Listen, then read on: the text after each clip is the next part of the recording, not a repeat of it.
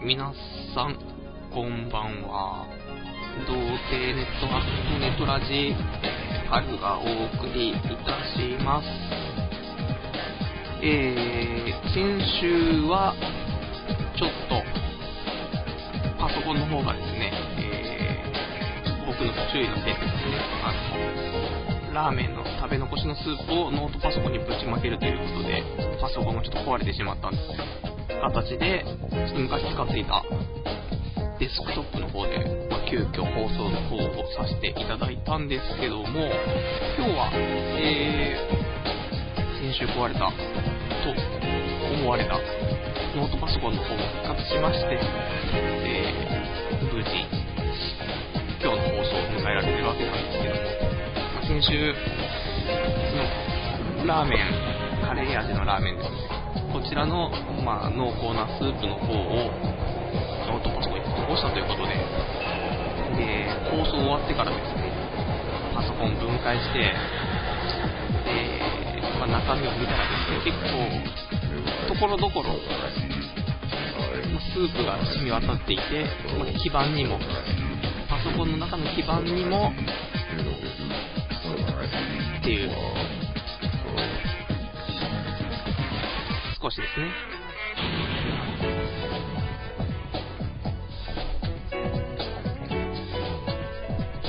基板の方もですね、まあ、スープがついていたので、それも拭き取りですね。やっぱりなんか、起動するたびにショートしてたっぽいですよね。なんで、そこを拭いてあげたら、まあ、なんとか元に戻ったってことで。そんな。で、直した後にすぐ、またパソコンの前で、今度カップうどん食っちゃうっていう。懲りねえみたいな。で、さっきもパソコンの前でまたラーメン食っちゃったっていう。まあ、しょうがないですね。ああいう冬場は何かと麺類の温かいのは体に染み渡りますからね。食っちゃうんですよね。で、そう、で、パソコン壊れたっていう話も一つ、まあ治ったからいいんですけど、で、今、えー、童貞ネットの方のホームページの方が、503のエラーが出ていてですね、まあ、503っていうのはなんか、サーバーの調子メンテナンス中とかそういう、あと、ちょっと、なんすか、503エラー。えー、っとですね、503エラー、さー、リス、なんちゃらかんちゃら、カフカなどでリクエストが実行できない、メンテナンス中などに表示ということで、何やらですね、先ほどから503のエラーが出てしまうので、えー、今日はですね、ちょっと黒歴史のコーナーが確認できないというですね、部分があるので、今日もフリートークだけになってしまいそうなね、気がしちゃうんで、もしよかったら、まあ、あの、掲示板の方は、えー、生きてますんで、えー、こちらのネットラジから聞いていただいている方はですね、関連 URL の方からですね、飛んでいただいて、えー、掲示板の方の方へ、お便りの方ですね、お願いいたします。そんで、もし、心にゆとりのある方がいらっしゃったら、ゲストで来たいよっていうのいたら、まあ、僕の方にスカイプの ID で晒してますんで、こちらの方に、えー、ご連絡いただけるとですね、まあ、来て、勝手にこっちで振って、勝手に喋ってもらって、勝手にこっちで切ってしまうという感じの、まあ、ゲストの扱いがよくわからない部分があるので、そういうのでもよければ、ぜひご参加いただけたらなと思いますけども、まあ、そんな、こんなでね、今日もやっていきたいと思います。11時50分から0時50分までですね、1時間、20円が始まる前の1時間、まあ、お付き合いいただけたらなと思いますんで、よろしくお願いいたします。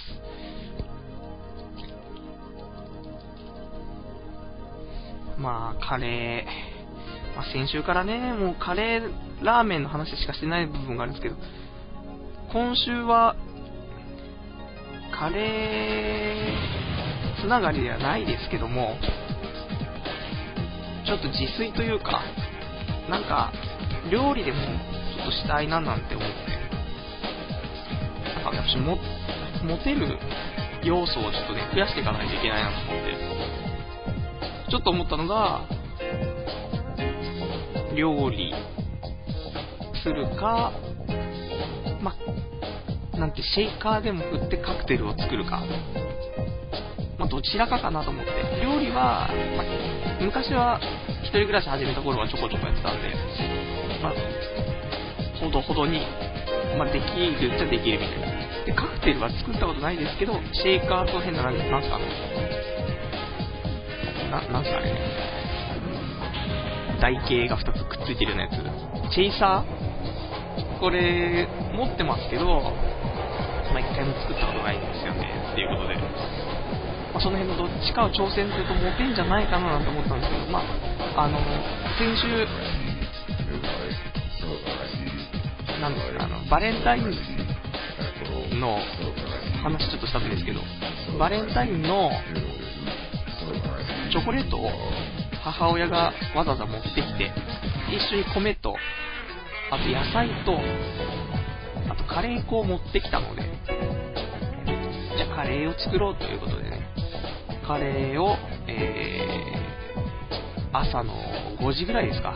急に作りたくなって作り、えー、12皿分ですか、鍋限界にまで作ったんですけど、そこから18時間後には全部食べきってしまうという。こんな食べ方してたら、まずいです。よね。メーターも、腹出てしょうがないですよね。せっかくストリートファイター4筋トレをしてるんですけどね。意外に。難しいところですね。食べちゃうんですよね。お腹空いちゃって。休みの日とかもすることないし、みたいな。そうすると、あと食べることしかないし、みたいな。ま、そんなところはありますけど、まあ、そんなお話なんですけど、で、ちょうどね、カレー作ってる時に、作ってる時でその、作る、たのが土曜日だったんですけど、土曜日の昼間に洗濯をしてて、なんで、この、まあ、洗濯物ももう基本的にもう、外花粉すごいですから、もう部屋干ししてるんですけど、そしたら、そのね、部屋干ししてる中でカレー作っちゃったもんだから、もう、服が全部ね、あの、玉ねぎ臭いんですよ。玉ねぎとカレーの匂い。きついっすね。結構、香水もつけないですからね。玉ねぎ臭しかしないっすけど。そんな、ね、やっぱり、部屋干ししてるときは、ちょっと匂いのつく料理とかしちゃね、いかんですね、本当に。そういう編集したこと。こんな、先週ね、先週も結局、まあ話そうと思ったこともなんか、パソコン壊れちゃって話せなかったりとかってあったんで、先週、先々週の話か。まあ本当はね、バレンタインの話を結構したかったっていう部分があって。でも意外とバレンタイン過ぎてから、正直その、バレンタイン過ぎたその先週の放送のさらに後に、またちょっと1人からチョコをもらいまして、結局トータルで母親、職場の人が2人になったんです。母親は別に母親でいいですけど、職場の人1人は、えー、まあ、完全にみんなにバーって配ったんでギリなんですけど、もう1人が、ちょっと微妙な人妻的な話になってきたりはするのかなと。なんというか、その人自体が、なんつうんですかね、えー、義理チョコを配ってる姿はあまり見ていなく、まあ、数人もらってたみたいですけど、まあ、それはでももらってたのみんな義理チョコだけだったらしいんですけど、僕はなんか変なね、手紙が入ってたんですよね。で、わ、手紙入ってるわと思ってちょっとゾワゾワしながら見てみると、全部英語で書かれてるんですよね。これ、高校とか商業科で、クラスで一番英語できなかったっつう話で、全く読めねえってことで。なんで、一緒に、まあ、会社の帰りにね、あの一緒に帰った友人、元い、まあ、前にも出てきましたけど、他のところでラジオ一緒にやってるカカオっていう男にですね、彼はあの頭がいいので、英語も読めるとことで、で、読んでもらったら、まあ、なんか、最近、そういう和訳すると、まあ、最近そういうお話する機会もないですけども、まあ、ちょっと、たまには、ご飯でも行きましょうよ的なことが書いてあったらしいんですけど、厳しいなぁと思って、も、モテ、モテなんすかねモテない。まあまあ、そういうのも。このね、人間3回ぐらいモテ期があるっていう話の中の1回にね、今のをね、ちょっと含められちゃうとね、ちょっとどうしようもないですけど、やっぱし、ね、好みの人間に疲れてなんぼのところがあるわけじゃないですか。もうその人ちょっとね、不、不女子、結婚してるんですよね。ちょっと不女子というか、ちょっとオタクなね、感じがするんで、どうなんだろう。そういうのも含めて、俺に手紙をくれたのか、それともその手紙は、まあ、別に、その対はなく、ただ、チョコだけだとあれだから、手紙を添えたという、だけなのか、その真相は、えー、来月の3月14日にわかるんじゃないかと思いますけど、まあ一応ね、返さないといけないですからね。何を返せばいいんだか。3倍返しですか。何を3倍返しで、手紙を3枚書いてやろう。しいな今度、うわなんて言って返せばいいんですかね。今度お食事でも行きましょうよって返すのか。いや、いや、特にそういうことは、ね、言わずに、普通に返しましょうね。普通にみんな、みんなにギーチョコを返す、ついでにね、返して、何事もなかったかのように過ごした方がね、人妻とか、まあ、多分好みだったら人妻でも何でも気分はいいんでしょうけどね、好みじゃねえ、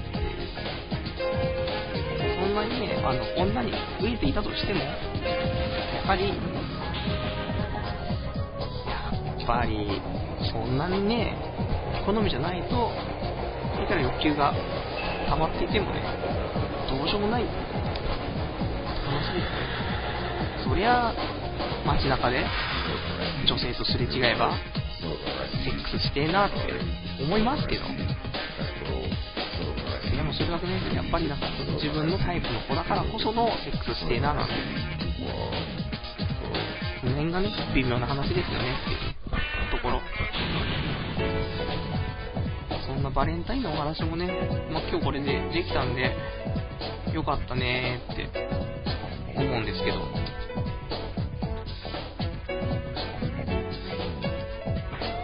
あなんか、えー、今ちょっとお便りが来ましたけど、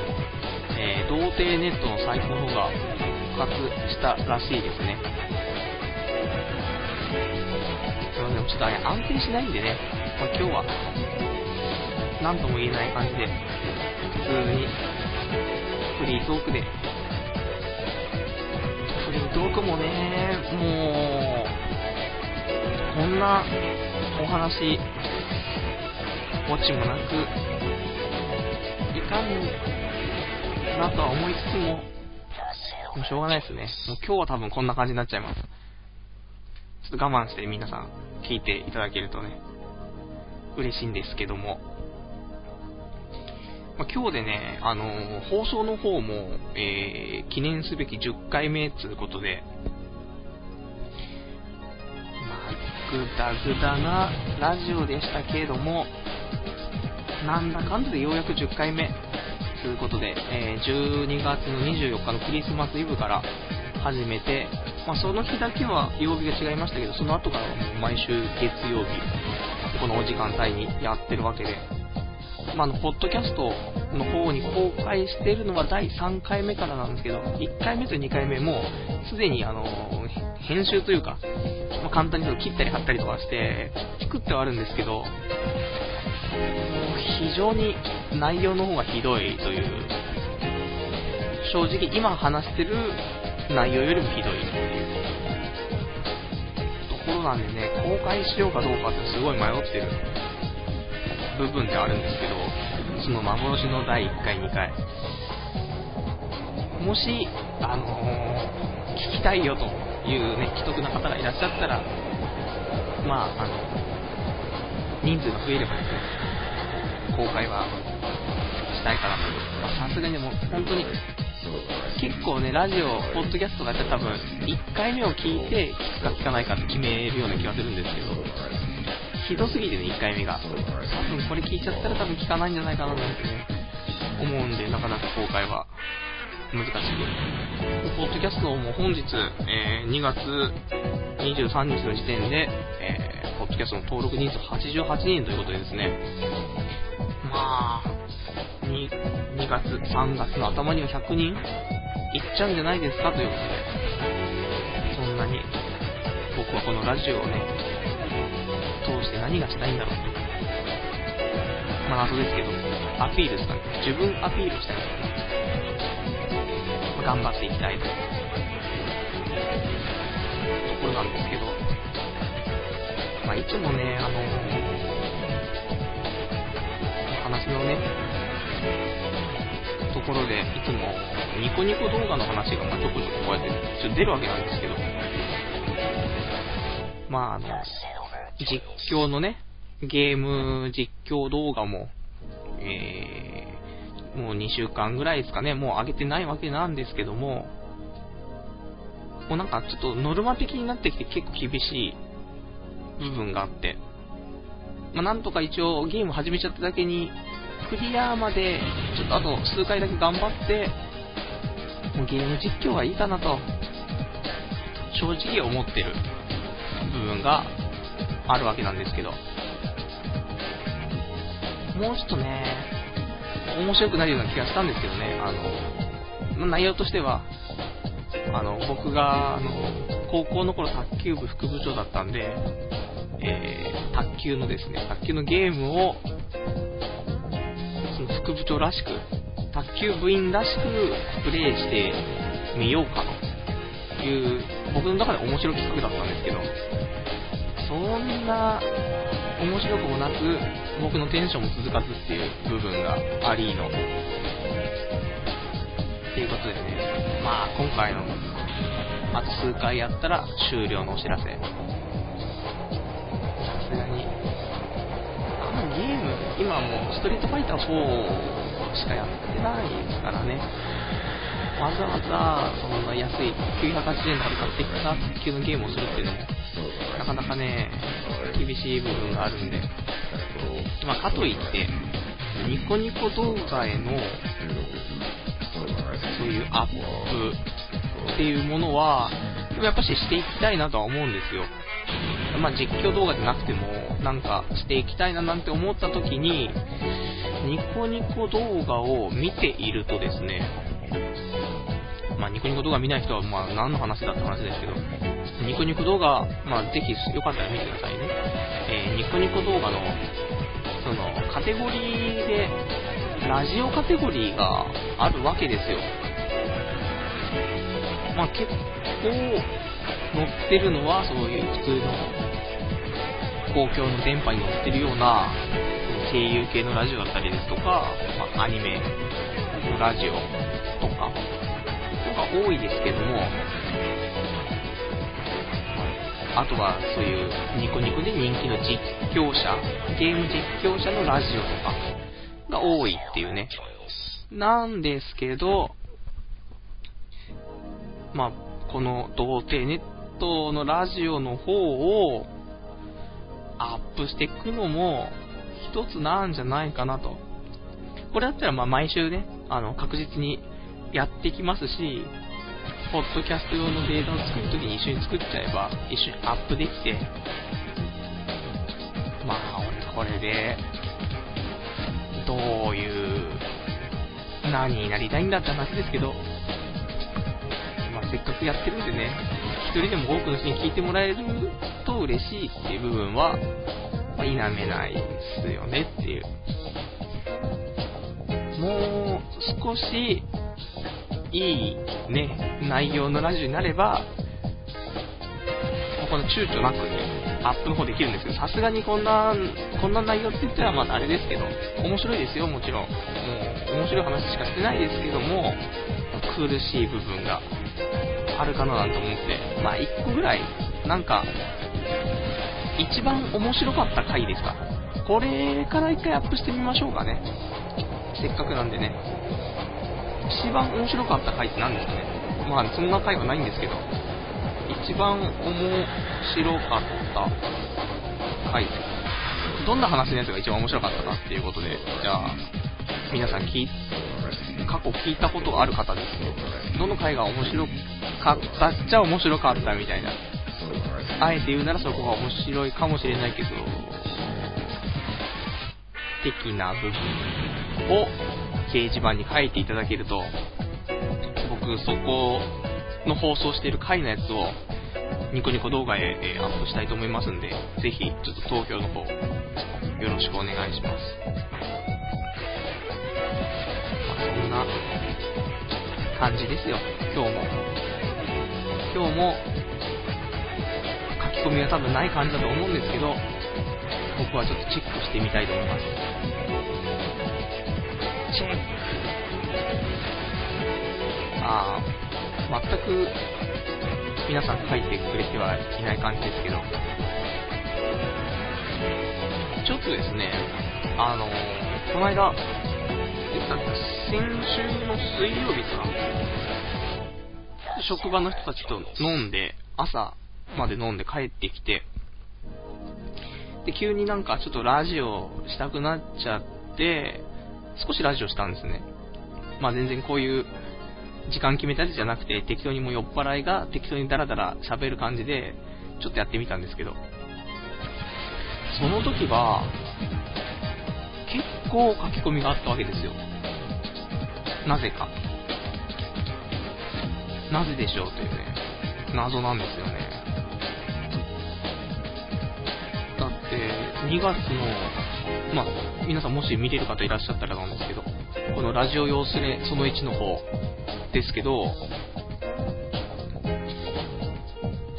えー、レスの方が115から始まって、154まで行ってますからね。約50個ぐらい。で嘘つきました。40個ぐらい、レスがついたっていうね。うーん、もう少しこの時間帯もレスがつくと嬉しい部分はあるん。ですけどね。まあその、その朝のラジオの時に、えー、ちょっと、リスナーの方が書いてくれたですね、内容で、あの、おさきん。っていう、おさきん。でワーオっていうラジオが、ちょっとネタに上がったん。ですけど、もうですね、えー、27年半やってる TBS のラジオなんですけど、このラジオが終わってしまうというですね、情報をいただきまして、すごいショックでね、あのー、まあ、3月で終わっちゃうらしいんですね、来月の。なんで、さすがに、あの、先週の放送からまた聞き始めてるんですけど、僕の中学生の頃ですね、もう、僕28歳なんで、14歳ぐらいの時ですかね、半分しかまだ行ってない頃ですね、あの頃に一番聴いてたラジオが、この小崎、小堺さんと関根さん、関根勤のラジオで、唯一僕がラジオでハガキを読まれたっていうね、ラジオ番組なんですけど。いや、このラジオが終わっちゃうのがね、なかなか悲しい時代だななんてね、思ったりして。で、その先週、ちょっと聞いてみたら、全然10年前とやってることも言ってることも全然変わってないっていうね。まあ、なんかいいですよね。そういうノスタルジーな感じも。ありつつやっぱし笑っちゃうっていうね。で、またなんか3月の20何日かに、えー、赤坂サカスでイベントをやるってことだったんで、これちょっと行きたいんですよね。コサキンリスナー結構、いるんじゃないかななんて思うんですけどね。多分、普通、日曜日だった気がするんですけど、3月22とかかな？うわ、俺3月22休みだっけ休まなくちゃ。っていうところで、3月22、多分、お先イベント行って、私のね、あの、お話をしたいな品も良かったんですよね。まあ言ってもね、ちょっとあれなんで、よくわかんないんですけど。まあ僕の青春は小崎と伊集院だったっていうことなんですけど、そんな話で盛り上がったというね、ところで、今、えー、お手紙の方が来ていますね。えー、155番さん。この前のはラジオネタしか喋ってないじゃん。まあ、ラジオの話、そうですね、ラジオの話しかしなかったですかね。ほとんどラジオの話だったっていう部分はありますけど、まあ、もともと何の話をしたかったんだっけ？ど、ああ、あのー、そうそう、酔っ払って、で、その、飲んでる時に聞いた話がね、あの、どうしてもなんか誰かに愚痴たくて、で、ラジオ始めた部分があったんですけど、まあ何かというと、えー、まあ知り合いの、俺の知り合いの男と、俺の知り合いの女がセックスをしていたという、いう事実を知って、もう、なんなの？なんだかもうちょっとみたいな。っていう酔っ払いが、まあ、いたらね、まあ、ラジオで喋りたくなりますよねっていうところ。そんな話をしていたら、なぜかどんどん話がずれていって、結局、補佐金の話とえ伊集院の話。しかも喋んないで終了っていうと。ころだったんですけど、まあ、酔っ払いはね、あのー、お話の方がね、収集つかなくなるんで、僕も飲むのはほどほどにしようかなと思うんですけど、まあ、とは言いつつも、飲みますけど、友達もね、あの金、あまりな、なんか忙しいというか、あの試験が、まあなんかその国家試験があったりとかっていうことで、あまりね、あの、遊べなかったかななんていう、ちょっと友人がいるんで、まあ、そのね、友人たちと、がっつり酒でもね、飲んで泥酔したいなと思ってですけど、何やらね、まどこまで行っていいかわかんないですけど、鍼灸師っていうか、あの、針の、針のお医者さん的なもの。で、それの、国家試験を受けるということ、なんか専門学校に3年ですかね、もう頑張って勉強し、試験に受け、まあ多分合格してるんじゃないかという話なんですけど、なんでね、まあこれでちょっと解放なんでね、ようやく、まあ本当に肩のね、荷が下りたなというところなんで、がっつり飲んで、けわかんなくなるぐらいまで一緒に飲みたいなという部分なんですけどね、まあなんか先週もちょっと話しても話しましたけど、その、まあ、美容師の話をちょっとしたんですけど、あの、モテそうな職業みたいな。俺と付き合っても、何のメリットもないけど、もしね、俺が美容師だったら、美容師かっこいいじゃんみたいな。別に美容師かっこよくなくても、最悪、まあ、俺髪の毛切れるから、それだけでもちょっとメリットあるじゃんみたいな部分があるかななんて思ったんですけど、この鍼灸師っていうのも、なんかモテそうな。もし、鍼灸師でモテなかったとしても、メリットとして、針をさせてもらえるっていうメリットがあるんで、まあ、モテる、かなーとね。なんとかしっていうのはやっぱモテんじゃねえかなーってすごい思ったりする、今日この頃なんですけど、やっぱ手に職が、手に職っていう表現も、まああれかとは思うんですけど、あんまりね、資格持ってるからって、あの、ずっと、なんか安泰かあったらまたね、それはまた別の話なんであれですけど、やっぱその、カリスマ的なね、カリスマ的なものが存在している、そういう国家資格的なものを要する職業っていうのは、いいんじゃないかなとちょっと思うんですよね。カリスマ美容師。まあ、これも確定ですよね。でそういう鍼灸とかも、鍼灸師とかっていうのもそのカリスマがいるわけじゃないですか。スポーツ鍼灸師みたいなのとかで、なんかもう、体ボロボロのね、スポーツ選手にも針をね、何本かしちゃったら、復活するみたいな、筋肉痛だらけの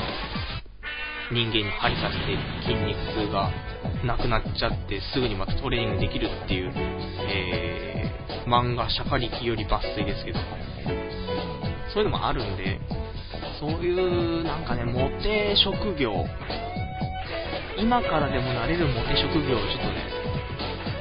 何かとね、ここのラジオ職業にできないですからね、ラジオしかもモテねえし、みたいな。今やってる、まあ、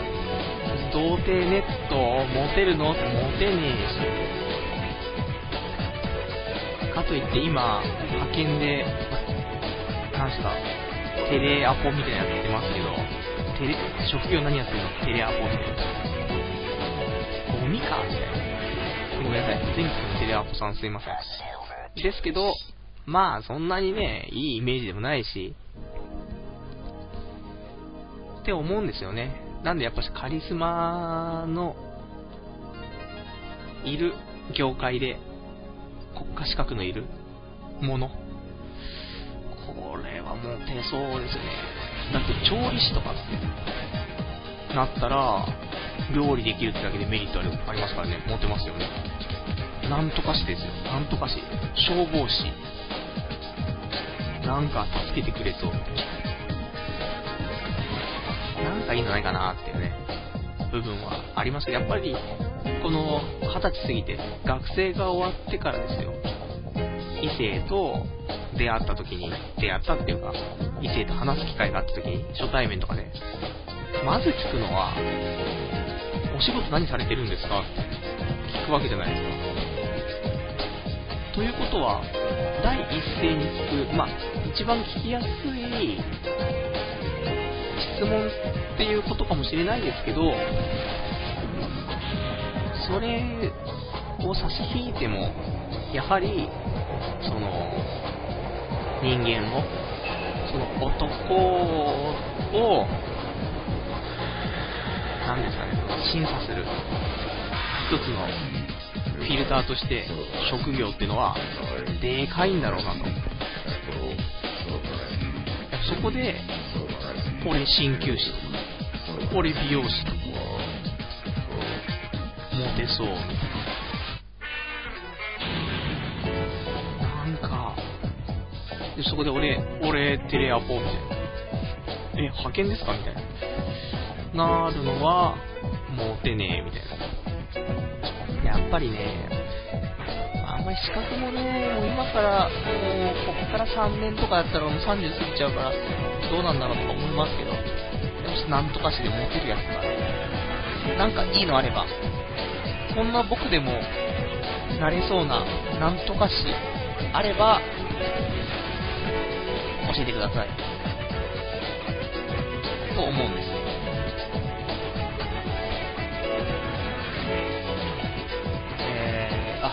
お手紙来ていらっしゃいますね。えー、初来た、こんばんは。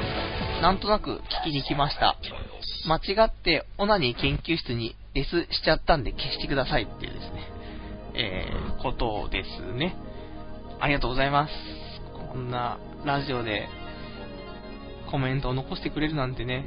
もう、ありがたいお話ですよ。まあ、オナニー研究室、コーナーがね、ちょっとありまして、失礼。オナニー研究室の方がですね、あのというよりも、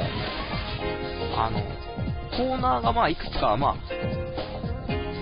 ちゃんと稼働してるかどうかはまた別の話ですけど、考えたコーナーがいくつかありまして、で、どうにかしてこのコーナーをね、うまく回していきたいなと思って、で、その中で、まあ、リスナーの方に投稿していただくようなコーナーっていうのか、っていうのを考えると、ちょっと2つあって、えー、出会いサミット2009っていうコーナーと、えー、オナニー研究室。まあ、この2つは、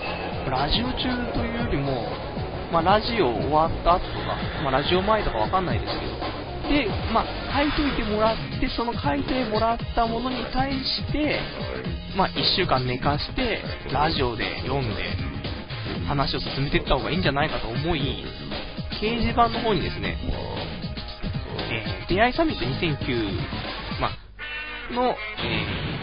スレッドと、あと、オナニー研究室のスレッドを立てたわけなんですよ。で、この立てたスレッドに、まあ、今のね、あのー、お手紙くれた方はちょっと間違って書いてしまったということだったんですけど、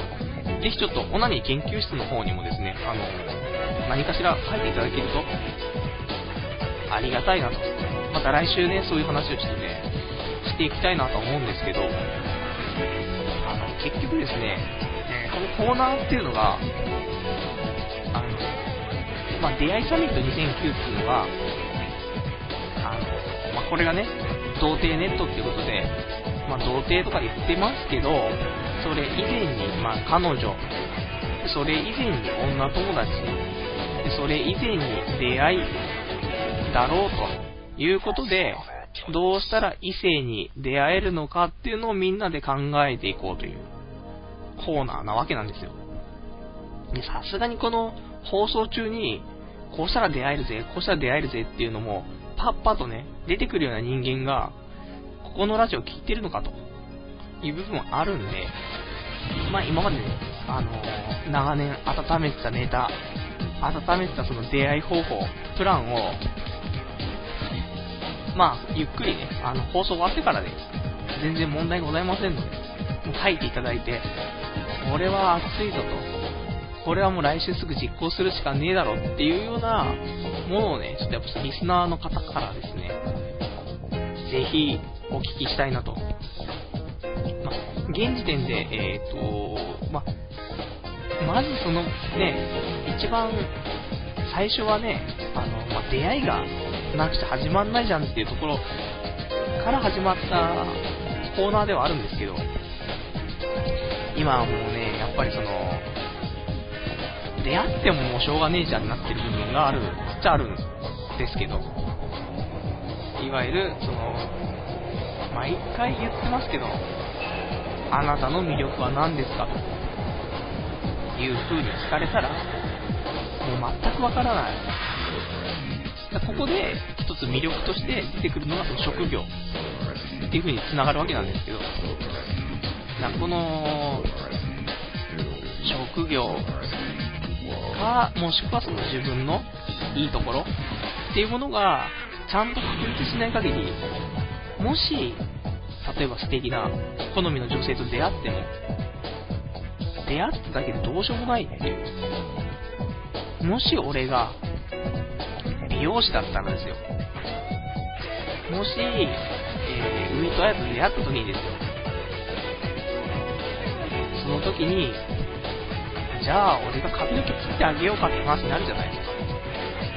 そしたら、あ、じゃあぜひ一回切ってくださいとかって話になって、じゃあうちのこれあの美容室なんでこここ来てねってって、そしたら、まあ、来ないだろうなとか思いつつ、そのね、地図を載った名刺を渡して、そしたら1ヶ月後ぐらいにひょんとね、閉店間際に上戸屋が来るということは考えられるわけですよ。まあ考えられないですけど。だけども、やっぱり、じゃコンビニの深夜のバイトの人がいい悪いって話じゃないですけど、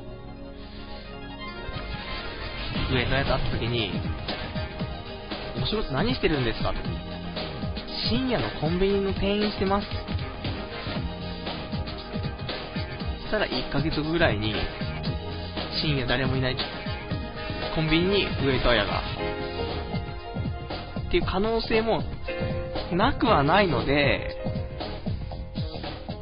深夜のコンビニのバイトもいいですね。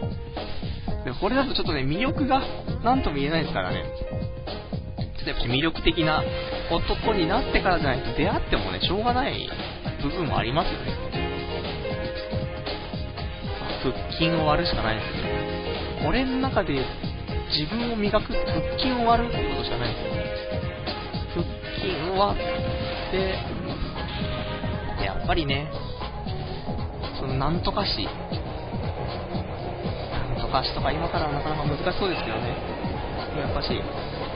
人間をね、まず第一に判別するのはやっぱ仕事なんじゃねえのかなと思うので、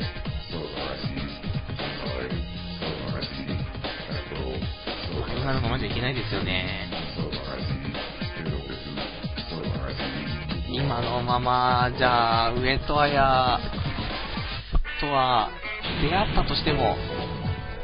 発展しないですからね。やっぱり発展できるような男になっておきたいですよね。何かと。せめて腹筋。腹筋割れててもな上戸彩はな見てもくんね触ってもくれないですからね。ここで、鍼灸師だった場合、来ますよ。1ヶ月後にまた、閉店間際に、ちょっと肩こりがすごいの。じゃあ、ちょっと針打ちますんで、ちょっと脱いでもらって、みたいな。閉店間際なんで、従業員みんな退社して、で、楽しい上戸彩とのプライベートタイムが始まることも、やはり魅力のある、ね魅力のある職業に就けば、何でも、話が進みますよね、うまくね。って思うんですよ。どうなんでしょう。どうしようもないですね。ただまあ今の仕事だと上田屋とね、知り合っても難しいので、なんとも言えないですけど。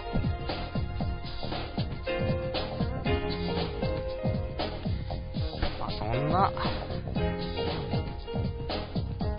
妄想ばっかりしていないでね、ちゃんと僕もしっかり働きなさいってことですけど。28年何も積み上げてない人間としては、なかなかまくね、やっていけないかななんて思うんですけど、やっぱ積み上げるってことはね、大変必要かななんて思う今日この頃。まあもうずっと思ってますけどもう、何年も、何十年も。積み上げてればね、10年前から何か一つでも積み上げてればね、何か形になってたんでしょうけどね。18歳から。何も積み上げてない。日記を書いてたぐらいです。全然積み上がらない。まあ、そういうもんですよね、人生ね。まあ、積み上げ、積み上げつながりでもないですけど、最近読んでる、クソハマってる漫画があって、あの、伊集院光も大プッシュをしている、え、藤子不二雄 A のですね、漫画道っていう漫画があるんですけど、えー、なんですか、ままあ、簡単な話、その、俺もちょっと合ってるかどうかまたあれなんですけど、えー、全文庫サイズの漫画で今買ってるんですけど、全14巻とかで、8巻ぐらいまで読んでるんですけど、その藤子不二雄 A と藤子不二雄 F の出会いから、こから漫画家になっていく、その、サクセスストーリーでもないですけど、その、その漫画の、漫画家になるための道、その漫画道を歩んでいくストーリーなんですけど、やっぱりね、もう小学校の頃のその出会いがあって、A と F の、これ A と F だかよくわかんないですけど、A と F の出会いがあって、もうそこから一緒に漫画を切磋琢磨して書いていくんですよ。でも小学校から書いていって、それで、社会人になっても書いていき、もうそういうやっぱり積み重ね。もう積み重ねて積み重ねて、ようやく漫画家にね、なっていくっていう話なんですよ。すごくね、面白いし、なんかやる気が出るっていうね、あの、無気力な方、ぜひね、漫画道を読んで、いいと思うんですよね、漫画道。今一番おすすめかな。でも意外とちょっと古い、何分古いね、あの漫画なんで、売ってないんですよね、あんまりね。僕の行きつけのブックオフにね、たまたま発刊もたくさんあり、伊集院のおすすめしてる漫画はいいっていう漫画見てね、いいですね。やっぱその、協力していくっていうね、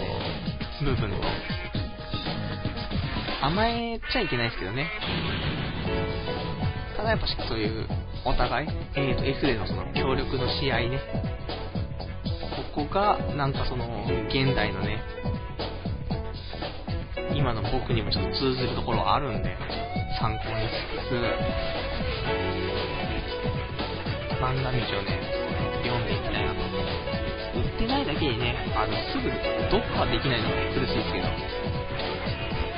まあ、見つけ次第、次9巻ですけど、9巻、ちょっと買って読んで、で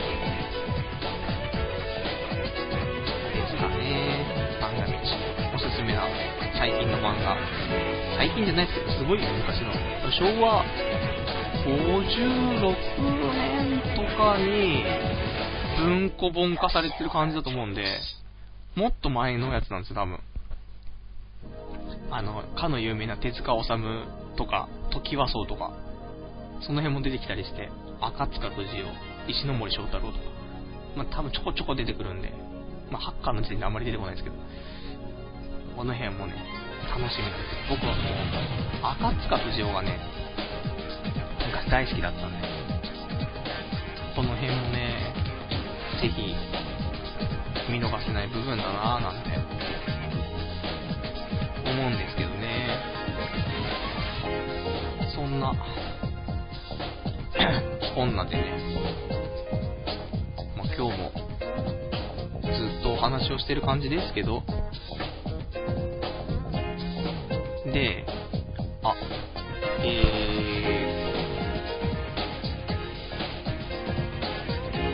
ー、157番さん、お手紙いただきました。えー、このラジオに関係ない話だからスルーしてくれてもいいんだけど、相方のラジオって最近やってないみたいだけど終わったの。相方のそのカカオっていう男がいますけど、カカオのラジオは最近はやっていらっしゃらないですね。なぜなら、引っ越しをするという、なんかお忙しいということですね。引っ越しシーズンですからね。何分、しょうがない。じゃあしょうがない。復活したらパワーアップして帰ってくると思うんですよ。まあ、引っ越しもね、まあ、一人暮らしとかも多くなってきましたら、新生活、ウキウキしますねっていう。森が一人暮らし始めたのも、6年前ですか。22歳とかに一人暮らしを始め、もうここで引っ越しも、拠点はもう3個目ですけど、一人暮らしの城がですね、さすがに今年はちょっとお金がなくて、更新しちゃいましたけど、本当は2年に1回引っ越すっていうね、目標があったんですけど、今年はしょうがない。来年、まあ、来年とは言わんとも、まあ、1年後ぐらいにまた引っ越せればね、本当は嬉しいなと思うんですよ。そんな、もう4月ってことですね。新、社会人、新入生。未来は明るいですよね。もうそんな明るい未来は、どこにも。えー、お手紙の方が158番さん。ネトラジリスナー歴が浅いんで、いろんな番組を聞いてるんだけど、俺、彼女がいるんだけど、書き込んでもいいのかなぜひ、書き込んでください。もう、これも童貞ネットっていうサイトからのラジオですけど、正直もうあの、僕がもう童貞じゃないっていう部分がありますんで、全然ありっす。さらにその童貞を導いてもらえるとね、あのお前ら、こんなんだから童貞なんだよと。ここだけ押さえとけと。ていうか、え、158番さんは、え、彼女がいるということなんですけど、どうやって彼女をゲットしたか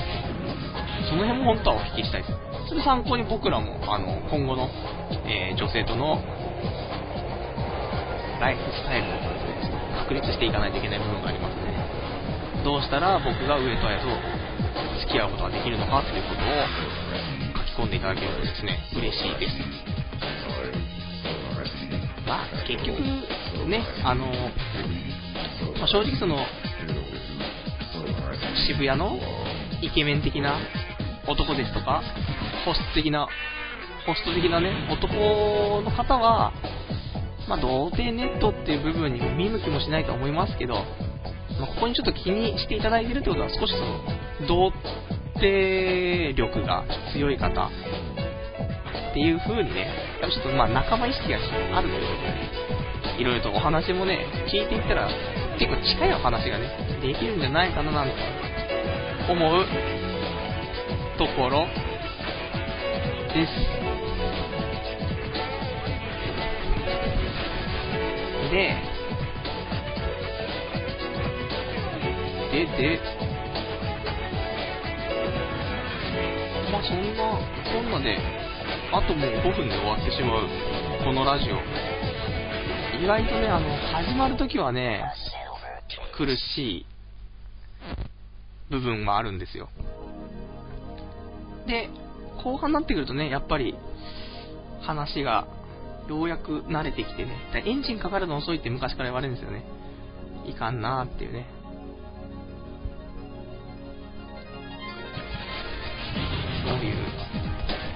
部分でね、本当は、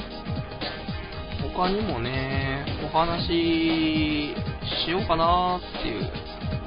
まいくつかね、なんかあったんですけどね。まあ、リストアップしてる中から言うと、海外旅行行こうかなって思ったりして。海外行ったことないですよね。旅行すら行かないという部分があるなある中で、この間、ミノさんの朝ズバではない、もっといいテレビかな？を見ていたときに、韓国がいいと。韓国のウォンがすげえいいと。なんか、うん、ここ何ヶ月かで、円が40%ぐらい、そうなんか、上がったんだか下がったんだか知んないですけど。なんで、今、日本人がまあ、韓国とね、まあ、物を買うときに大体40%オフで買えるような感覚だと。これはいいでしょう。で、しかも、えー、旅行、3泊4日とかでホテル着いて、往復の飛行機代込みで、1万9800円とかある。そんじゃあ、行った方がいいんじゃねみたいな部分がありの、思いっきりいいテレビで、いいですね。本当にいい内容で。放送してくれてる、鉄人ミノさんがいますけど。そうなんで、ただ俺、パスポートを持っていないっていう、海外旅行したことないんですけど、パスポートってどうなのっていうね、ハードルが高いなーっていう。その前に普通に温泉旅行行けよって話でもあるんですけど、でも温泉旅行行っても、近場で行ってもやっぱし1キュッパとかしちゃいますからね。韓国行っちゃった方が美味しいもんいっぱい食って、で、なんかね、ホテルになんかそのカジノとかもある。カジノ行きてーみたいなね、ありますからね。俺の、なりますよ。ブラックジャックが。ブラックジャックやらせたら、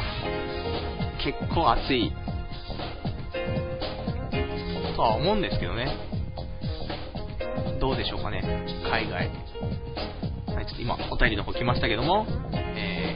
ー、海外とか行ったら変な事故に巻き込まれそうだねっていうお手紙が、えー、僕のことを心配してくださってるっていうね。まあ、僕は引きますよね、このね。あの、変な事故に巻き込まれるとか、そういうのを一点突破で引くタイプの人間ですから。まあ、速攻降りた瞬間に荷物を取られ、財布に入っていたカードはすぐスキミングされる。苦しいですよね。まあでも韓国旅行、ちょっとね、今年とかでも、このね、円高の時にね、行っといた方がね、いい気がするんですけど、